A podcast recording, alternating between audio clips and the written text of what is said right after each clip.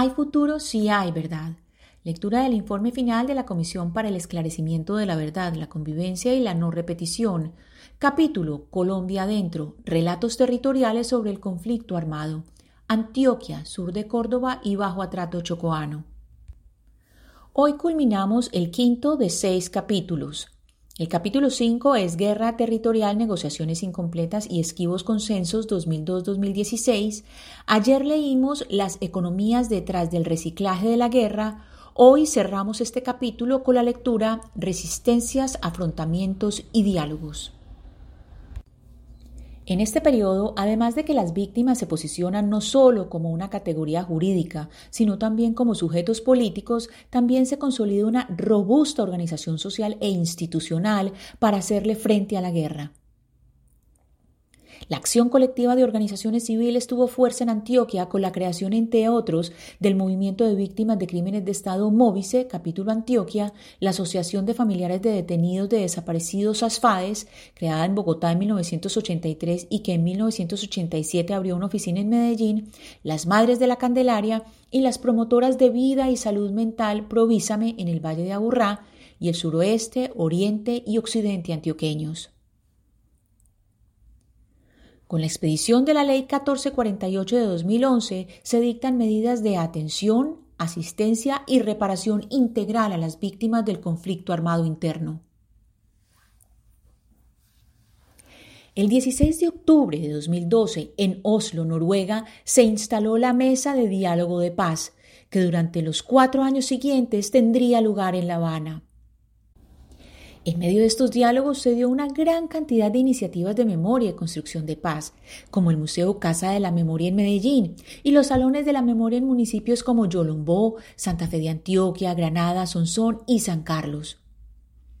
Una víctima de Sonsón, en el oriente antioqueño, que se reúne con otras personas en el costurero de Tejedoras por la Memoria, le contó a la comisión cómo fue hallando en el encuentro y reconocimiento con otras víctimas un camino para expresar su duelo abro comillas, como que al empezar a reunirnos, que ya empezaron que una, que hacer la asociación de víctimas, entonces que a reunirnos, entonces era mucha gente.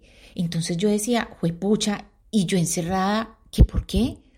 O sea, uno piensa en el momento que yo estoy sola, que yo solamente soy la de ese dolor.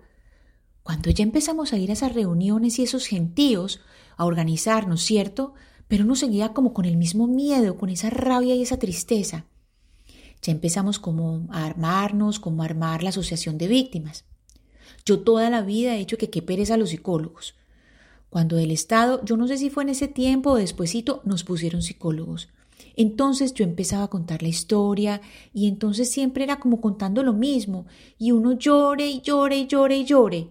Y uno salía de allá, el psicólogo pregunte y uno cuéntele. Él solo hacía eso y ya. Y uno llore y llore y uno salía de allá y uno, yo me ponía a pensar, pero el psicólogo, ¿qué me hizo?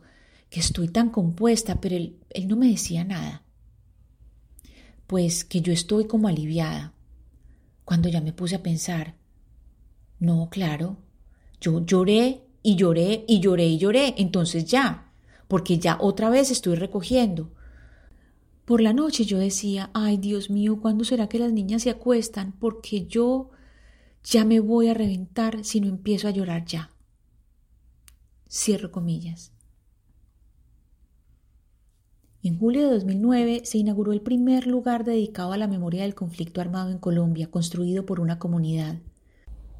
Los habitantes de Granada, en el oriente antioqueño, construyeron un salón de la memoria, el Salón del Nunca Más, con rostros de cientos de hombres, mujeres y niños que fueron víctimas de la violencia en ese municipio que sufrió tomas guerrilleras, 36 masacres, secuestros, desplazamientos, asesinatos selectivos por parte de paramilitares, enfrentamientos militares entre grupos armados y ejecuciones extrajudiciales.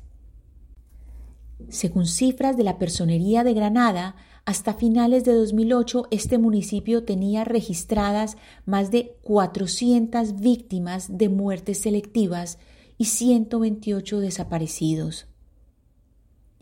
El 60% de la población fue desplazada, pasando de 19.500 habitantes a 9.800. Cerca de 83 personas han sido víctimas de minas antipersonal y casas bomba, el 50% de ellas civiles y el otro 50% militares.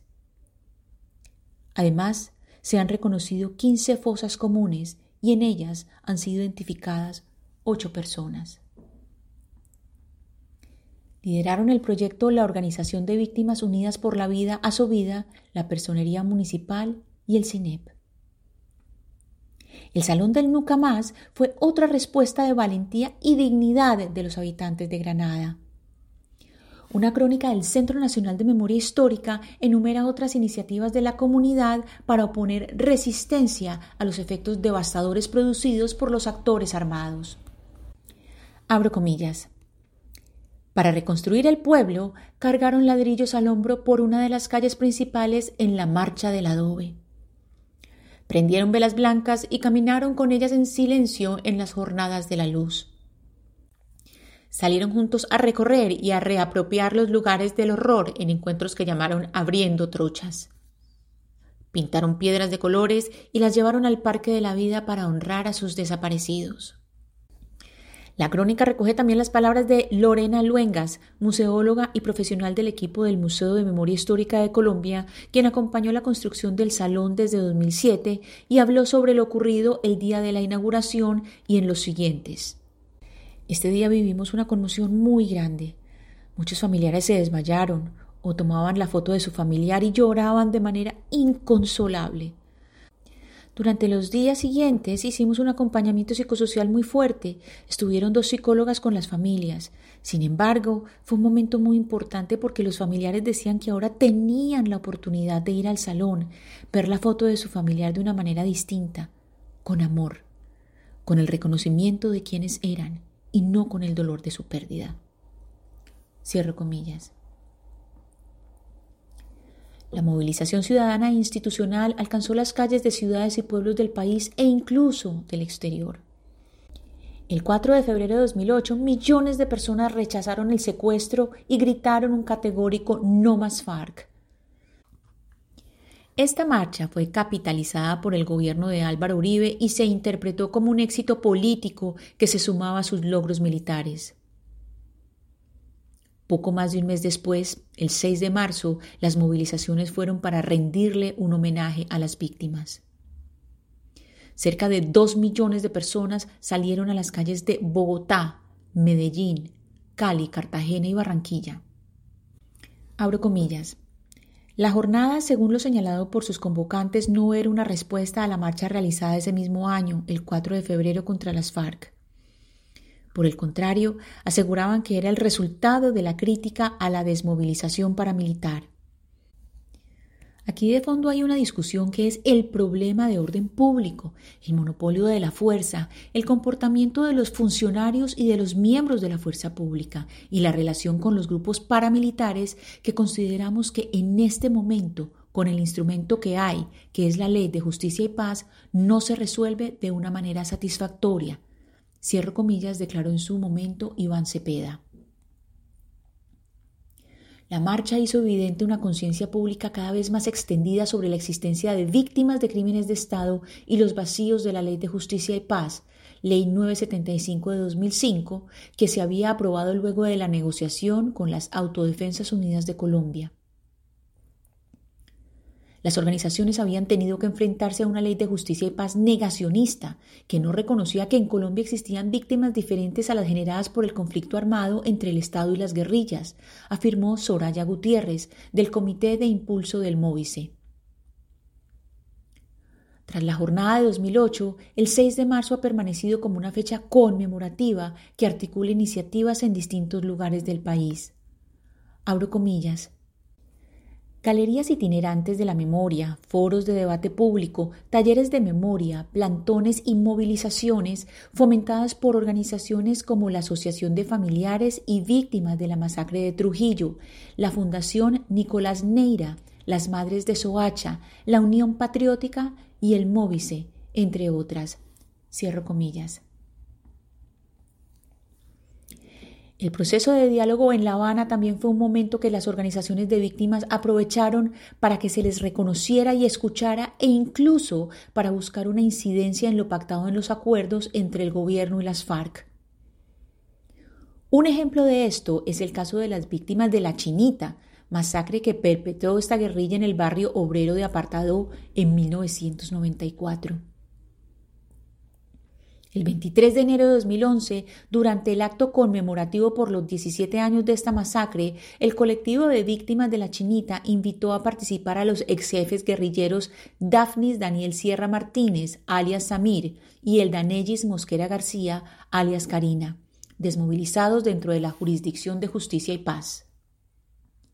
Los exguerrilleros pidieron perdón a los familiares y víctimas de la masacre, aunque afirmaron no haber participado en ella y no tener información para esclarecer las circunstancias en que este hecho se produjo. En 2015, en medio de los diálogos en La Habana, las víctimas de la Chinita enviaron una carta a los negociadores proponiendo una conversación en ese marco y exigiendo reconocimiento, esclarecimiento y solicitud de perdón por la masacre. La respuesta fue positiva. Las víctimas de la chinita fueron recibidas y escuchadas. Silvia Berrocal, una de las personas que asistió, lo rememora. Abro comillas. Entonces fuimos tres personas a La Habana en tres ocasiones. El primer encuentro fue de reclamo, porque yo quería preguntarles en la cara por qué me mataron a mi hijo. Ellos lloraron y nosotros también. Dijeron que ellos, los que estaban en esa reunión, no habían sido los autores materiales, pero que sí respondían por la masacre que había sido las FARC. Cierro comillas. Después, y como resultado de esas primeras aproximaciones, Iván Márquez y Pastor Alape, comandantes de las FARC, pidieron perdón en un acto público realizado el 30 de septiembre de 2016, pocos días antes del plebiscito con el que se buscaba refrendar lo acordado en La Habana en el Colegio San Pedro Claver de Apartado, al que asistieron más de 500 personas. Una de las voceras de las víctimas, Luz Estela Flores, dijo en esa ocasión, abro comillas, me dirijo a las esposas para comentarles muchas cosas que me salen de mi corazón. Quedamos más de 17 mujeres viudas desamparadas, sin embargo fuimos luchadoras por nuestros hijos para sacarlos adelante. Hoy por hoy que están aquí los de las FARC, les damos gracias por acudir a este acto público que convocamos. Nosotras como personas, como esposas, como madres, como hermanos, los perdonamos a ellos por el daño que nos causaron a nosotros. Aquí se ha mencionado la masacre La Chinita, pero no se han mencionado las 17 masacres en la zona de Urabá. También son buenos mencionarlas para que no se queden en el olvido porque aquí veo compañeros víctimas de las masacres de Osaka, el Aracatazo, Churidó, Saiza, Honduras la Negra, que sepan que estamos con ellos y que estamos luchando por una paz verdadera para salir adelante. ¿Qué les digo? Que el domingo Dios mediante votemos sí, porque esta violencia es de todos, a todos nos afectó y todos tenemos que responder por esto que está pasando. No seamos neutros a lo que está pasando. Esas personas que dicen no, no sabemos qué están pensando no parece que vivieran la violencia en la zona de Urabá. Cierro comillas. Hasta aquí nuestra lectura de hoy. Acabamos de culminar el capítulo 5, nos falta solamente un capítulo, mañana lo empezamos, el vaivén de las violencias 2016-2020. Muchas gracias por oír. Lectura casera, Ana Cristina Restrepo Jiménez.